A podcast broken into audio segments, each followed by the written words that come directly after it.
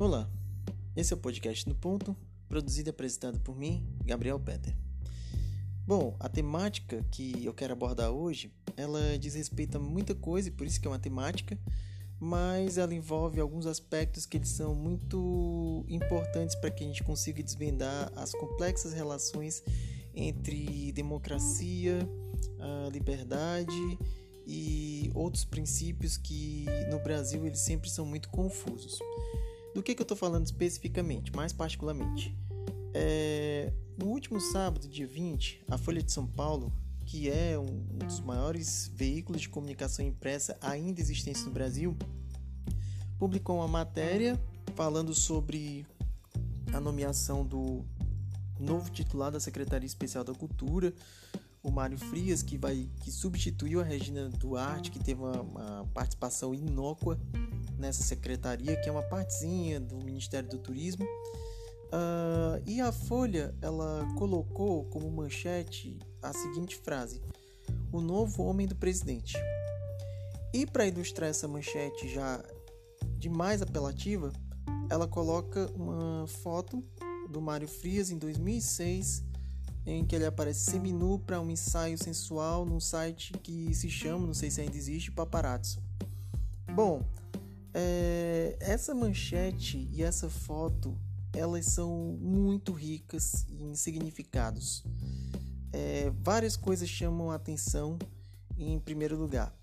Né? Uma delas é a, a moral, a, a, o ponto de vista moralista implícito nessa chamada e na foto, porque aos olhos da, da burguesia que consome esse jornal, né, da, das classes médias brasileiras, eu falo de classes médias porque esse conceito de classe média é muito complexo. Aos olhos da classe média que quer aqui no Brasil sempre se assimilar aos mais ricos, né, e nunca reconhecer que é mais pobre, que está mais perto dos pobres, uh, o fato da nudez ele aparece como uma coisa extremamente reprovável especialmente se essa nudez ela, ela for uh, remunerada de um ponto de vista econômico e se ela não se destinar exclusivamente a públicos heterossexuais. É uma hipocrisia tremenda, mas que faz parte do nosso imaginário, né, do nosso imaginário nacional. Bom, esse é um primeiro aspecto. O segundo aspecto que chama muito a atenção é a manchete em si, né, o, o novo homem do presidente.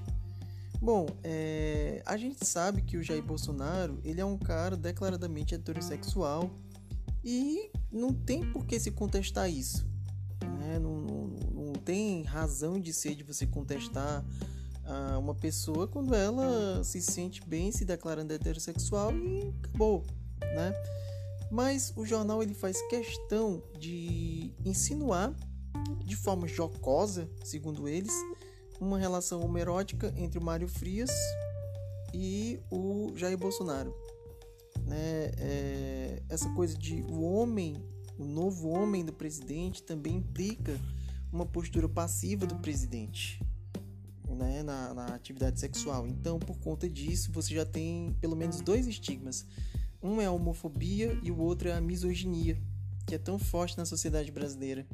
Né? É, esse ódio às mulheres que ele está muito patente nas relações homossexuais também. É, eu, eu, vi agora essa semana um vídeo que muita gente estava compartilhando no Instagram em que os, os, os, caras diziam que não gostavam de homossexuais afeminados, né? E isso no aplicativo gay, não era em aplicativo de, de namoro heterossexual, não. Bom, enfim, esse foi um segundo aspecto, né, que chamou muita atenção. É, a manchete já é demais apelativa, mas essas conotações elas dão muito a entender que esses grandes veículos de comunicação eles não estão necessariamente comprometidos com um projeto de país mais democrático, justo, né? É, isso é uma ilusão tremenda. E, e isso vai ao encontro de outra coisa que eu vi que talvez tenha me, me surpreendido, mas não tenha exatamente me decepcionado existiam mais de mil comentários nessa matéria, né, no site da Folha, no, perfil, aliás, do Instagram da Folha de São Paulo. E praticamente nenhuma delas fazia associação a essa manchete e a sua homofobia descarada. e a sua misoginia também, né? Bom, e isso me deu a entender que a esquerda brasileira, pelo menos a esquerda político-partidária brasileira, em certos aspectos, ela não é muito diferente do bolsonarismo. Para quem é mais jovem, talvez seja uma coisa que seja irreal, mas há pouco mais de uma, duas décadas, talvez, não sei, é, o Lula ele foi flagrado num vídeo, numa campanha em que ele brincava dizendo que isso era offline, né? não era o vídeo oficial Uh, ele brincava dizendo que Pelotas, que é uma cidade gaúcha que levou uma certa fama né, de, de ser um reduto de homossexuais, era um polo exportador de viados. Né? Então, essa homofobia não é uma coisa comum apenas ao bolsonarismo ou à direita mais reacionária, mas também ela faz parte do imaginário da esquerda político-partidária brasileira e muito da sociedade brasileira em si. Né? Tá no DNA mesmo, sabe? Assim, é, nisso a, a, a, é, é, possível concordar com o Bolsonaro quando ele diz que a, sociedade brasileira é marcadamente conservadora. Ela é conservadora e é verdade. É, esses grandes meios de comunicação, como Folha de São Paulo e a Rede Globo de televisão, são um claro exemplo disso. Né? A gente sabe, ou pelo menos boa parte das pessoas sabem, que a Folha de São Paulo, tanto a Folha de São Paulo como a Rede Globo de televisão, eles deram suporte, né? pelo menos ideológico, para a ditadura civil militar instaurada a partir de 1964 com um golpe. Ponto pacífico, se sabe disso. Né? É, mas agora, porque uh, as coisas não saíram exatamente como eles planejaram, né? eles estão pagando de, de progressistas, digamos assim. Uh, a Rede Globo já fez um ridículo meia-culpa a respeito de ter apoiado um regime que foi responsável por milhares de mortes, que foi responsável por um, um, um, plano econômico que acentuou a concentração de renda a despeito do crescimento cada vez maior do país, né? crescimento econômico, mas uma concentração de renda também gigantesca que gerou as desigualdades que hoje se veem com mais clareza e que eles combateram muito durante os governos petistas, né? quando se tentava implementar políticas compensatórias. E a Folha também fez um ridículo, tão ridículo quanto Meia Culpa em 2018 no editorial em que eles procuravam justificar por conta do contexto histórico, o apoio que eles deram à ditadura militar.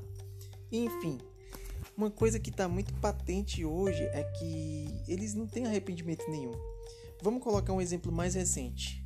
Em 2016, quando da, da instauração do impeachment que, que seria né, concluído contra a então presidente Dilma Rousseff, tanto a Folha de São Paulo como a Rede Globo de televisão deram um enorme destaque às manifestações é, manifestações essas que foram muitas financiadas por empresas ou por apoiadores de grupos de extrema direita e de direita. Então eles de certa forma é, eles incentivaram a polarização que o Jair Bolsonaro soube explorar muito bem para se vender como um antipetista, antissistema que iria reformar o sistema através da, da, da, do combate à corrupção e ele foi eleito. Né? A Folha e a Rede Globo eles não queriam que o Bolsonaro fosse eleito. Né? Na verdade, assim, um passarinho me contou que eles queriam um tucano.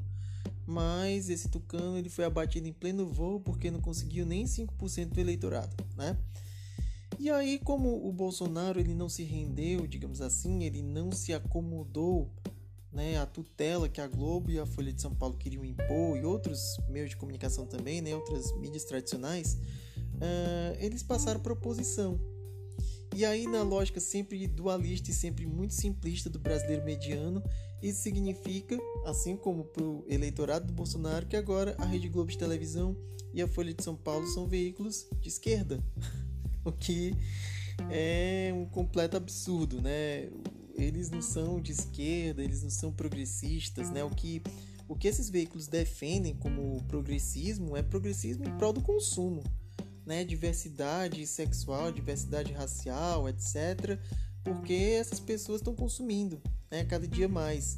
Há uma, uma, houve já há muito tempo uma ascensão né, do, do, do consumo dos não heterossexuais bem marcado e também de populações negras né, que, que melhoraram os seus padrões de vida. Mas é para isso que eles são progressistas, né? Eles não querem, por exemplo, discutir quais são os elementos estruturais que condicionam que os negros sejam aqui no Brasil mais sujeitos a morrer do que os brancos. Isso não se questiona de forma alguma. Né? Desde que você tenha, vai lá, uma pessoa negra apresentando um telejornal, outra pessoa negra fazendo papel numa novela, que quase nunca ganha muito destaque. Essa é a diversidade que esses, essas grandes mídias defendem, né? Esses grandes veículos de comunicação.